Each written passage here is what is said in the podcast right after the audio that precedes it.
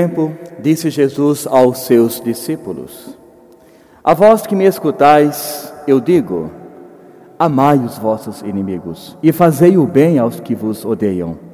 Bendizei os que vos amaldiçoam e rezai por aqueles que vos caluniam. Se alguém tem uma se alguém te der uma bofetada numa face, oferece também a outra. Se alguém tomar o manto, deixa-o levar também a túnica. Dá a quem te pedir, e se alguém tirar o que é teu, não peças que o devolva. O que vós desejais que os outros os façam, fazei-o também vós a eles.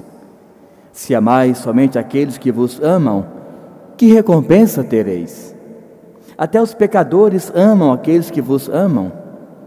E, e se fazeis o bem somente aos que vos fazem o bem, também que recompensa tereis? Até os pecadores fazem assim também. E se emprestais somente àqueles que têm, somente àqueles de quem esperais receber de volta, que recompensa tereis? Até os pecadores também fazem isto, para receber de volta a mesma quantia.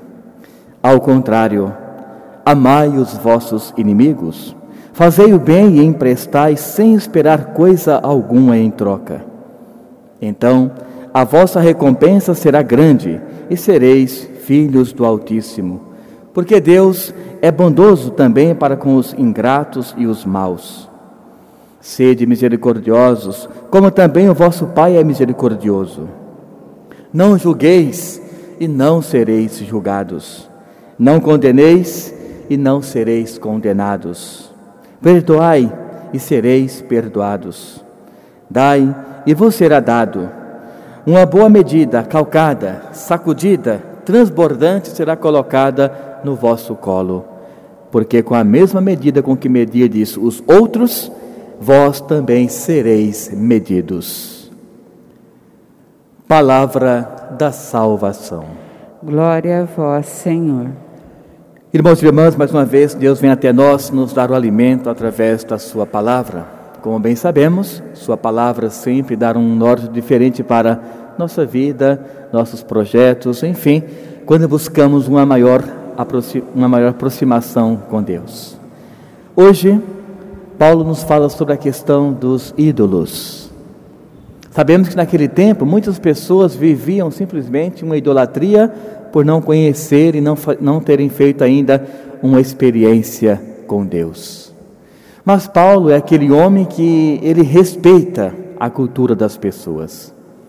Em momento algum nas cartas de Paulo, nas mais diversas comunidades nas quais ele foi, evangelizou, ele tentou impor algum pensamento ou algo nesse sentido, jamais. Paulo sempre chegou, conheceu aquela realidade, a partir do conhecer, ele começou a pregar uma maneira diferente das pessoas se comunicarem com Deus, ou seja, terem, investirem numa vida espiritual. E hoje ele observa todas as pessoas que viviam buscando apenas o que? Uma idolatria, seja com pessoas, seja com comidas, que aqui ele cita inclusive, em relação a animais mortos ou não, com sangue, sem sangue, enfim, tudo isso gera o que nas pessoas? Um afastamento do verdadeiro sentido de quem está buscando Deus. Mas Paulo, quando conhece tudo isso da comunidade, ele deixa todo esse tempo perpassar para depois dizer para as pessoas: Olha, eu vim trazer-vos um Deus verdadeiro, aquele que eu creio, aquele que eu anuncio, aquele que eu vivo o meu dia a dia e a partir daí aqueles que também se comunicarem com esse mesmo Deus farão essa mesma experiência. E é um Deus que é capaz de mudar toda e qualquer situação. Então veja, irmãos e irmãs, que para alguém anunciar essa mensagem de Paulo em um lugar onde ninguém, ou uma boa parte pelo menos, nem, nem conhecia, e os que conheciam era muito vago, é porque essa pessoa ele teve muita fé naquilo que ele vivenciava no dia a dia. Ou seja, Paulo sabiamente dizia às pessoas que esse Deus que eu creio, que mudou a minha vida, ele pode também mudar a sua vida. E por ter credibilidade na sua palavra, na sua vida, ou seja, vivia de acordo com o que falava, muitos vieram até ele e também aderiram a essa evangelização. Este é hoje também o nosso compromisso, irmãos e irmãs. E é por isso que é muito importante o nosso testemunho de vida. Porque é muito triste quando alguém olha para outra pessoa, olha para mim, por exemplo, ah, é o homem da igreja, mas as atitudes não condizem. Ah, é um belo pai de família, mas as, as atitudes não condizem com aquilo que ele fala. Então nós temos que dar o quê? Esse testemunho para aquelas pessoas que estão buscando uma convivência com Deus, elas vejam em nós essa capacidade de mudança. E a partir daí sim, o Evangelho estará sendo aplicado na minha vida, em minhas palavras, para dar sentido à vida das outras pessoas. Esta é a grande preocupação de Paulo que o nosso testemunho não mate aquele irmão que está buscando entrar no caminho da igreja, um conhecimento maior de Deus. Nos vem o Evangelho também falando sobre essa mesma dimensão, o nosso modo de proceder. Aqui ele não fala diretamente, não, nunca podemos traduzir, por exemplo, frase sobre frase. Não, não é dessa forma. A Bíblia, em todas as suas palavras, tem uma tradução, tem uma teologia que vai dar uma vida às frases, às palavras, ao contexto. Então, todo o contexto de hoje é o que? Nós temos que fazer a diferença. Aqui ele cita várias dimensões, né? por exemplo, alguém pedir para caminhar um quilômetro, caminha em dois, pediu a túnica, se tiver duas, as duas, se deu uma bofetada, oferece a outra face.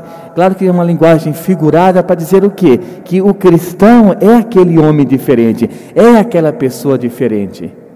E se as suas atitudes não fazerem a diferença na vida do outro, em vão ele está aprendendo ou tentando viver o Evangelho.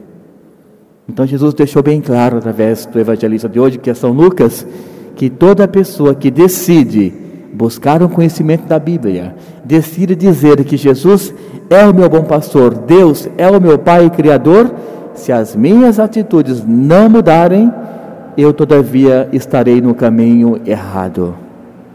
Estarei buscando apenas o que? Meu egoísmo, ou que os outros reconheçam a minha caminhada. Não é assim que funciona. Deus, Ele pede que nós possamos transformar o nosso coração com atitudes concretas, como mostrou o Evangelho de hoje, mas não para nos exaltarmos.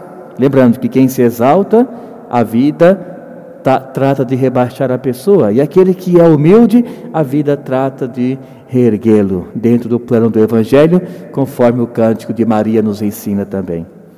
Então pensamos a Deus que nos ilumine que nós tenhamos a capacidade de buscar esse contato, esse conhecimento, essa convivência mais harmoniosa com Deus e a partir daí sermos, como diz o Padre Zezinho, sermos setas na vida dos, dos nossos irmãos.